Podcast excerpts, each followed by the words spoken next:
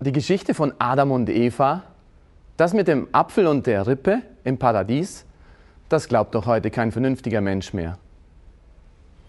Ich weiß nicht, vielleicht hat uns die Geschichte doch einiges zu sagen.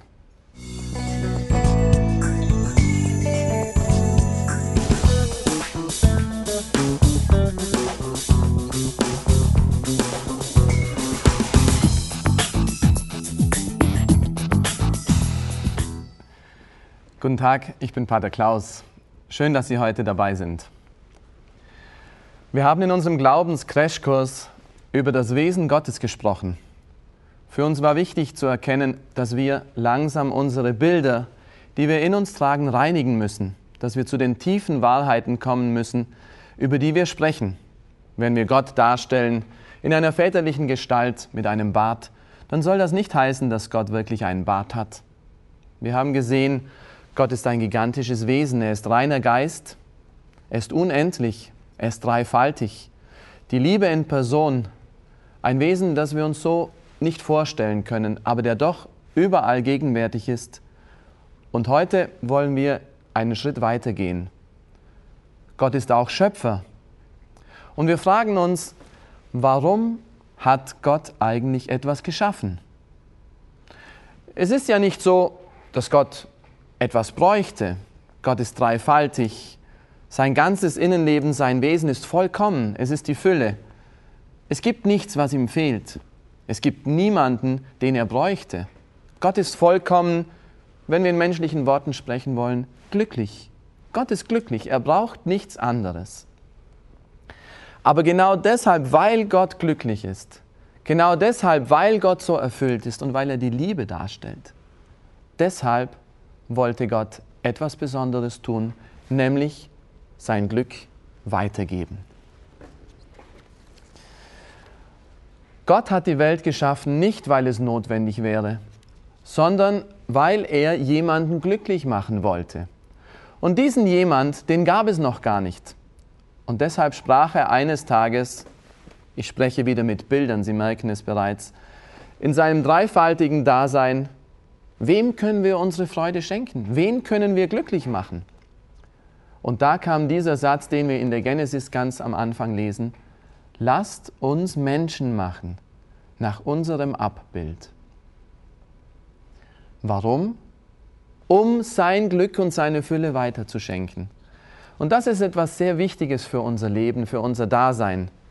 Wir Menschen, wir sind gewollt.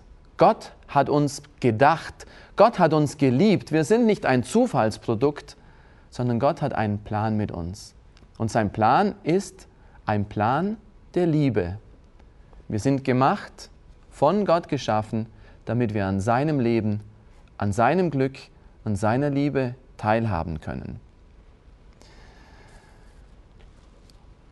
Und um uns Menschen zu schaffen, hat Gott sich ein wunderbares Universum ausgedacht sozusagen eine Lebenswelt, wo der Mensch sich aufhalten kann, wo der Mensch sein kann, wo der Mensch Gottes Größe, Gottes Schönheit, Gottes zarte Liebe erkennen kann, durch eine Blume, durch die kleinen Dinge des Alltages, die er sieht, durch die Majestät des Universums der Sterne. All das hat Gott getan, auf den Menschen hin, für den Menschen, das heißt für mich. Ich bin von Gott gewollt, ich bin von Gott geliebt, ich bin ein Produkt, das ist eigentlich schon ein falsches Wort, ich bin erwachsen aus seiner inneren Liebe. Wenn wir alleine diese Wahrheit mit in unser Leben nehmen, dann kann sich schon so vieles ändern. Wenn ich morgens nicht aufwache und denke, oh, wieder ein lästiger Tag, der beginnt, ich bin so müde, ich möchte liegen bleiben, was wird alles auf mich zukommen heute?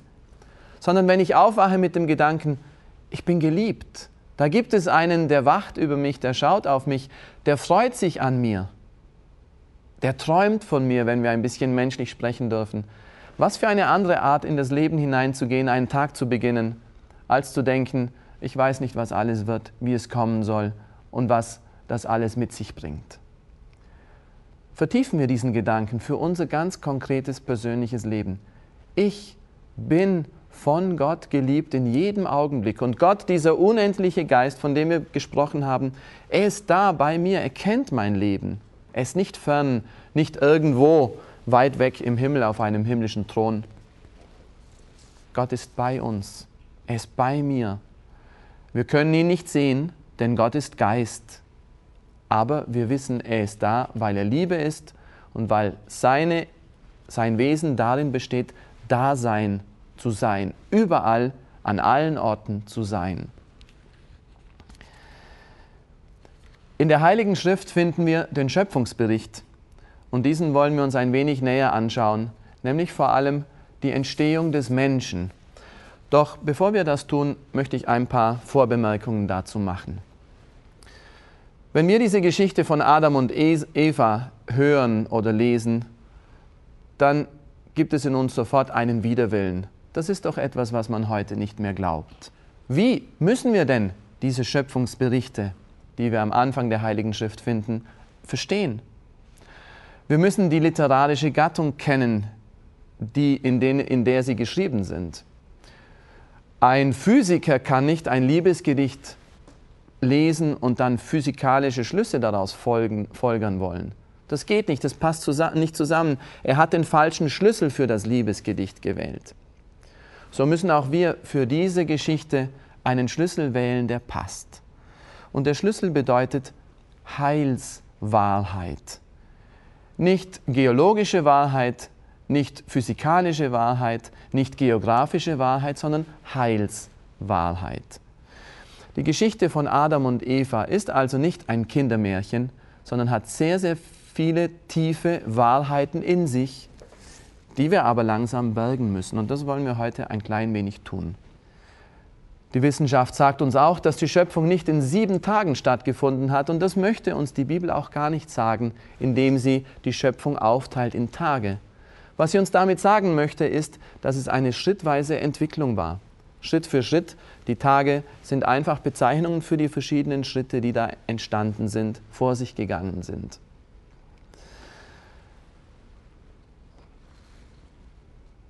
Schauen wir ein wenig, wie das mit der Erschaffung des Menschen war. Wir lesen dabei einige sehr interessante Dinge. Lassen wir einmal jetzt dahingestellt, wie der Mensch wirklich zum Sein gekommen ist. Wichtig scheint, Gott haucht dem Menschen den Lebensatem ein. Und nicht nur den Lebensatem, sondern vor allem die geistige Seele. Und das ist ein wichtiger Moment, ganz egal, wie der Mensch letztendlich entstanden ist, ob durch eine schöpferische Evolution oder durch eine Kreation von Gott. Da wird uns die Wissenschaft vielleicht noch mehr Einzelheiten im Lauf der nächsten Jahrzehnte und Jahrhunderte bieten. Aber Gott gibt in einem bestimmten Moment dem Menschen oder dem entstehenden Menschen eine geistige Seele. Und in dem Moment können wir sagen, hier ist der Mensch da. Diese Menschen, so zeigt uns die Bibel, hatten eine wunderbar vertraute Beziehung zu Gott. Wir lesen, dass Gott im Garten einhergegangen ist. Natürlich wieder ein Bild, denn Gott geht ja nicht, weil er keine Beine hat. Gott ist ein geistiges Wesen.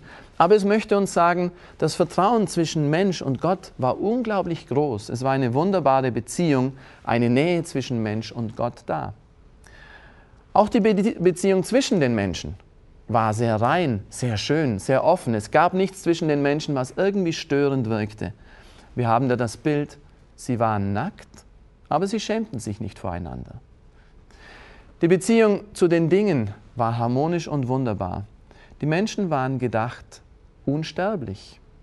Wir wissen von Paulus, dass erst durch die Sünde der Tod in die Welt kam. Gott hat den Tod nicht gedacht. Gott hat den Tod nicht gewollt. Die Sünde hat ihn später gebracht. Das wird ein Thema sein, dem wir uns nachher noch ausführlich widmen müssen. Es gab auch kein Leid in diesem paradiesischen Zustand. Das Paradies war ein Ort auf dieser Erde. Das Leid kam auch durch die Sünde.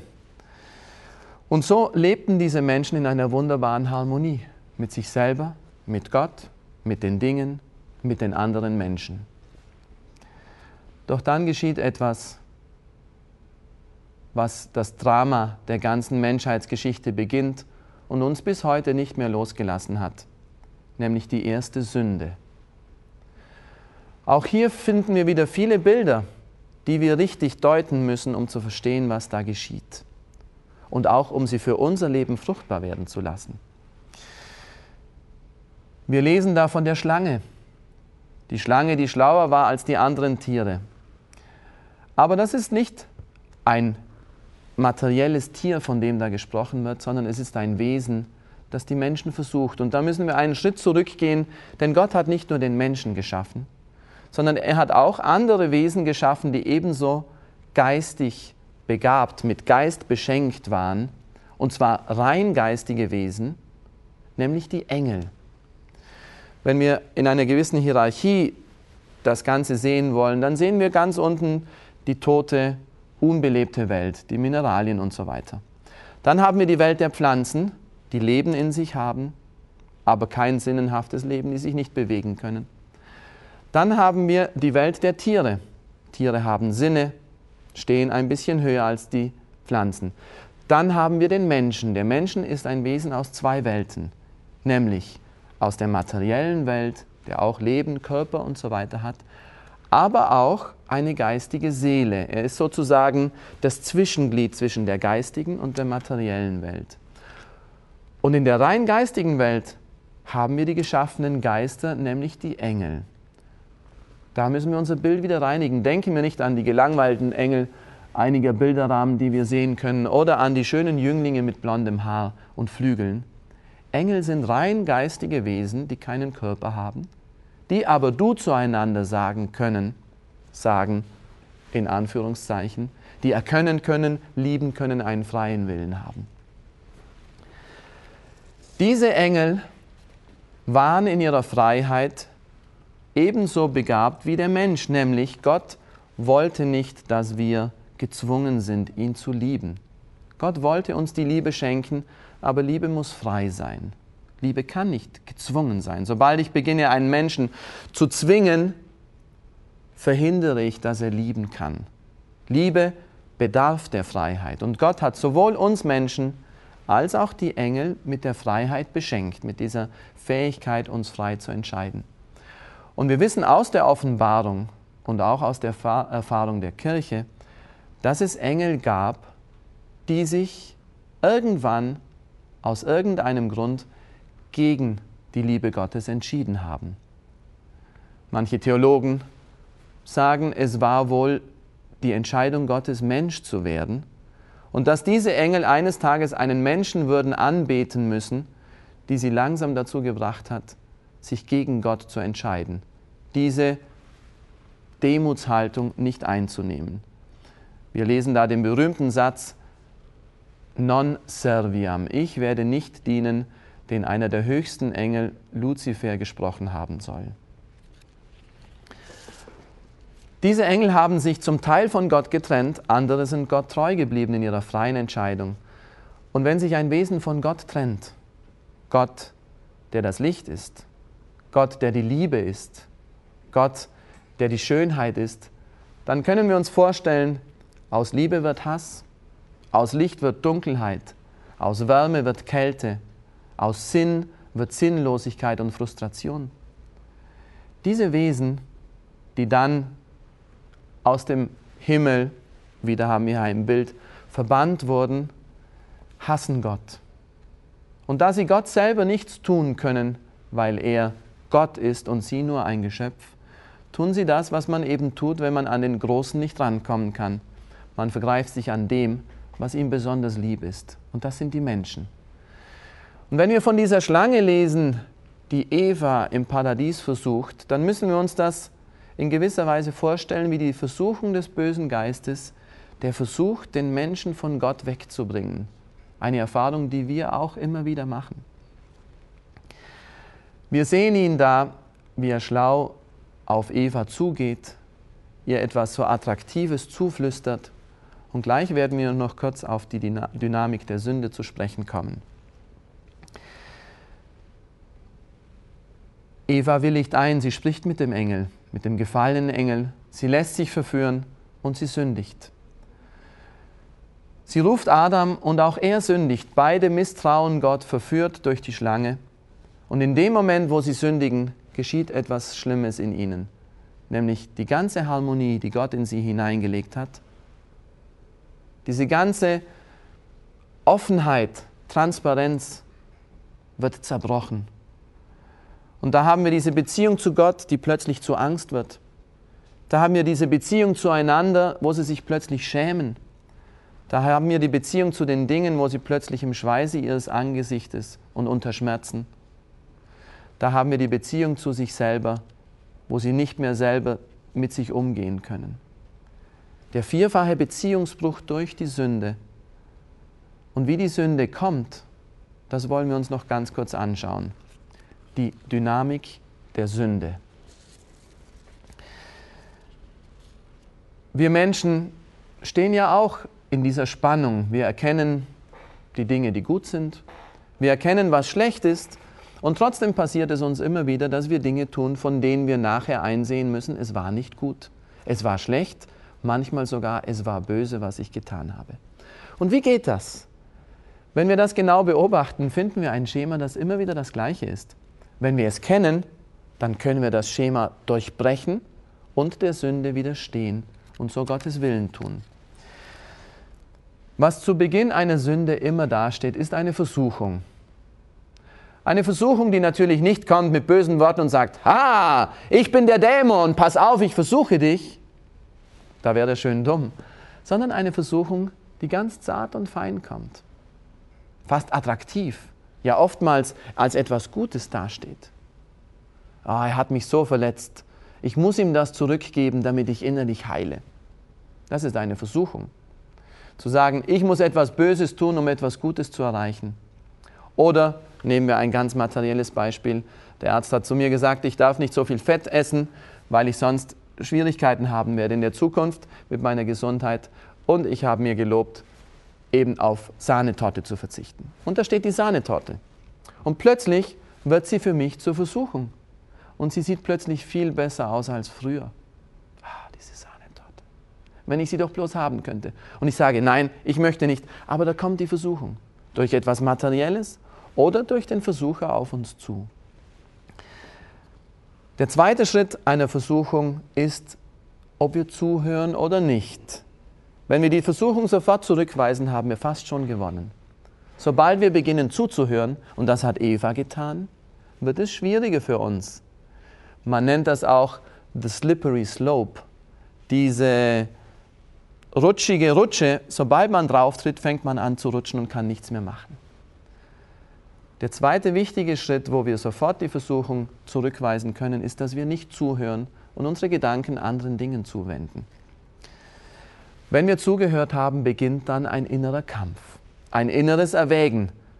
Du weißt, du sollst diese Sahnetorte nicht essen. Ja, aber ich möchte. Oh, sie sieht so gut aus. Aber du sollst nicht, aber ich möchte. Aber du darfst nicht, aber ich will. Wie werde ich mich entscheiden? Das innere Erwägen beginnt. Noch haben wir die Chance, Nein zu sagen und der Versuchung zu widerstehen.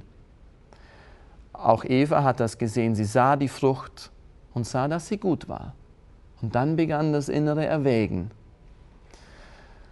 Gewissen und Leidenschaften sind im Widerstreit. Wie oft machen wir das in unserem Alltag durch? Immer wieder kommen so Momente, wo unser Gewissen uns etwas sagt, wo unsere Leidenschaften, unsere Gefühle uns etwas anderes sagen und wir kämpfen oder wir ergeben uns, je nachdem, wie wir mit der Sünde umgehen wollen. Wenn wir dann der Sünde verfallen, der Versuchung nicht widerstehen können, dann kommt ein fünfter Schritt, nämlich die Zustimmung. Wir stimmen innerlich zu, und sind bereit, das zu tun, was wir eigentlich nicht tun sollten. Und nach der Zustimmung kommt der Genuss. Es ist ein scheinbarer Genuss. Denn in dem Moment scheint es uns zu schmecken, ganz egal welche Sünde das ist. Aber es ist nur ein scheinbarer Genuss, weil wir wissen, in Wirklichkeit tut es uns nicht gut. Und sobald wir die Sünde genossen, das heißt begangen haben, kommt das, was auch Adam und Eva geschehen ist. Da gingen ihnen die Augen auf. Sie erkannten. Vorher sind wir anscheinend verblendet und wir sehen nicht, wir sehen die Versuchungen als etwas Gutes und Schönes. Und sobald wir sie genossen haben, gehen uns die Augen auf und wir spüren, es war nicht richtig. Aber das Gute ist, Gott verlässt uns immer noch nicht. Er gibt uns immer noch eine Chance, nämlich die wieder gut zu machen. Und dann beginnt das Gewissen in uns zu arbeiten. Das Gewissen, das uns vorher schon einmal sagte, du darfst das nicht, du sollst das nicht, tu das Gute, lass das Böse. Jetzt im Nachhinein arbeitet es weiter in uns und es sagt uns, du hast es nicht gut getan. Und manchmal gefällt uns das gar nicht, dass das Gewissen uns das sagt. Aber danken wir Gott dafür, dass er uns diese innere Stimme gegeben hat, denn noch ist es nicht zu spät für uns. Obwohl wir gesündigt haben, obwohl wir gefallen sind, gibt es doch einen Weg zurück, nämlich den Weg, dem Gewissen zu folgen. Man nennt das dann auch die Reue. Reue bedeutet einzusehen und zu bekennen, dass man gesündigt hat, dass man etwas Falsches getan hat, auf einen falschen Weg gegangen ist, dass man umkehren muss. In der Kirchensprache sagt man auch, dass man sich bekehren muss, dass man von dem falschen Weg umkehren muss auf den richtigen. Wer bereut, hat Zukunftsaussichten. Es gibt eine andere Art, wie man auf die Gewissensbisse reagieren kann, nämlich eine tragische Art, die innere Verhärtung. Das bedeutet innerlich nicht zuzugeben, dass ich etwas falsch gemacht habe, hart zu werden mit sich selber, mit der Realität, letztendlich die Wahrheit zu verfälschen. Ich lebe nicht mehr in der Wahrheit, sondern in der Lüge und ich verhärte mich in dieser Lüge, dass das, was ich getan habe, etwas Gutes ist, obwohl es das nicht war. So sehen wir in den ersten Menschen diese Dynamik der Sünde, von Gott so wunderbar geschaffen, von Gott so wunderbar beschenkt. Sie hatten alles, was sie brauchten. Sie hatten Gott, Freundschaft untereinander, Harmonie in ihrem eigenen Leben. Doch die Menschen haben sich versuchen lassen. Es war nicht ganz ihre eigene Schuld. Es gab da eine Kraft, die mitgeholfen hat und sehr stark mitgeholfen hat. Aber letztendlich sind wir nie determiniert zur Sünde. Letztendlich sind wir immer freie Menschen, die frei entscheiden können, soweit wir seelisch gesund sind. Die frei entscheiden können und auch wenn die Versuchungen stark sind in unserem Leben, auch wenn es da Gefühle gibt, die uns hin und her zerren, auch wenn da Leidenschaften sind, die wir fast nicht kontrollieren können, fast nicht kontrollieren können, letztendlich gibt es in uns doch immer diese letzte Freiheit, die uns dann auch verantwortlich macht für die Dinge, die wir tun. Das ist das große Geschenk Gottes. Gott liebt uns. Und er liebt uns auch nach der Sünde. Vielleicht ist es ein bisschen so wie das Kind, das die Mama schön gekleidet hat und spielt es raus zum, schickt es raus zum Spielen. Und nach zwei Stunden kommt es zurück ins von oben bis unten schmutzig. Die Mutter freut sich vielleicht nicht darüber, dass das Kind sich und die Kleider so schmutzig gemacht hat. Aber wird die Mutter deshalb das Kind nicht mehr lieben? Nein, im Gegenteil. Vielleicht umso mehr. Jetzt, wo das Kind bedürftig ist, jetzt, wo das Kind besonders die Hilfe der Mutter braucht, jetzt wird die Mutter dem Kind ganz besonders nahe sein. Und das ist etwas, was die große Liebe dieses unendlichen Schöpfergeistes so klar aufleuchten lässt. Obwohl wir gesündigt haben, obwohl wir diesen wunderbaren Plan Gottes mit unserer Sünde fast zerstört haben, wendet Gott sich nicht von uns ab. Ganz im Gegenteil. Er kommt uns näher, er sucht uns, er geht uns hinterher. Das ist das Zeichen dafür, dass Gott bei uns ist, dass er uns weiterhin sucht, dass er uns liebt, tröstet und darauf hoffen und vertrauen wir. Danke, dass Sie dabei waren. Alles Gute.